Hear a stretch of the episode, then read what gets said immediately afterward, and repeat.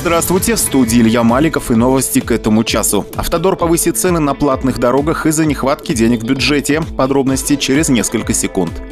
Про спонсора. Спонсор программы – компания «Капус Групп».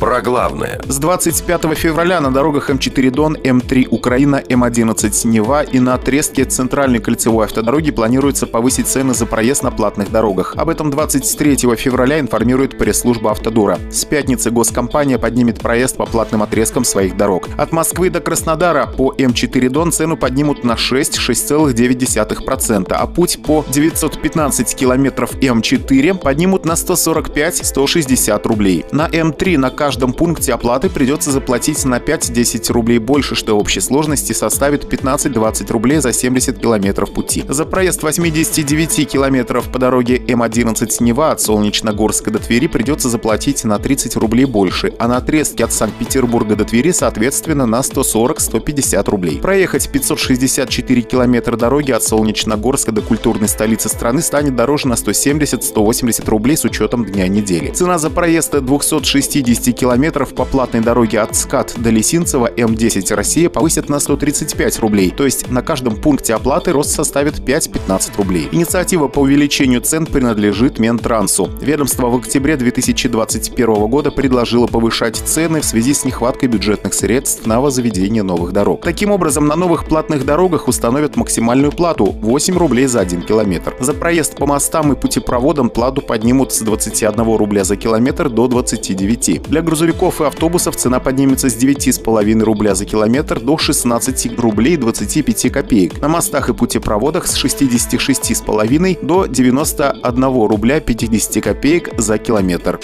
Про налоги. Представить декларацию о доходах, полученных в 2021 году, необходимо до 4 мая 2022 года. Форму 3 НДФЛ можно подать в налоговый орган по месту своего учета или в МФЦ. Декларацию также можно заполнить онлайн в личном кабинете налогоплательщика для физических лиц или через программу «Декларация». Отчитаться о доходах необходимо, если в 2021 году гражданин, например, продал недвижимость, которая была в его собственности меньше минимального срока владения, получил дорогие подарки не от близких родственников, выиграл выигрывал небольшую сумму в лотерею, сдавал имущество в аренду или получал доход от зарубежных источников. При этом в случае продажи недвижимого имущества на сумму до 1 миллиона рублей, а иного имущества до 250 тысяч рублей в год, налогоплательщику больше не нужно сдавать декларацию 3 НДФЛ.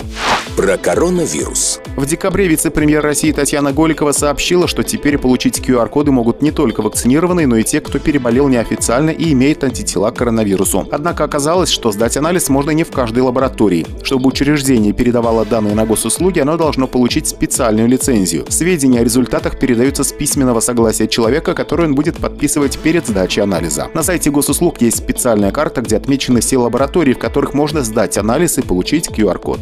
Про погоду. Завтра в Ейске пасмурно. Температура воздуха днем около 7 градусов. Ветер северный 4 метра в секунду. Илья Маликов, служба информации. Авторадио.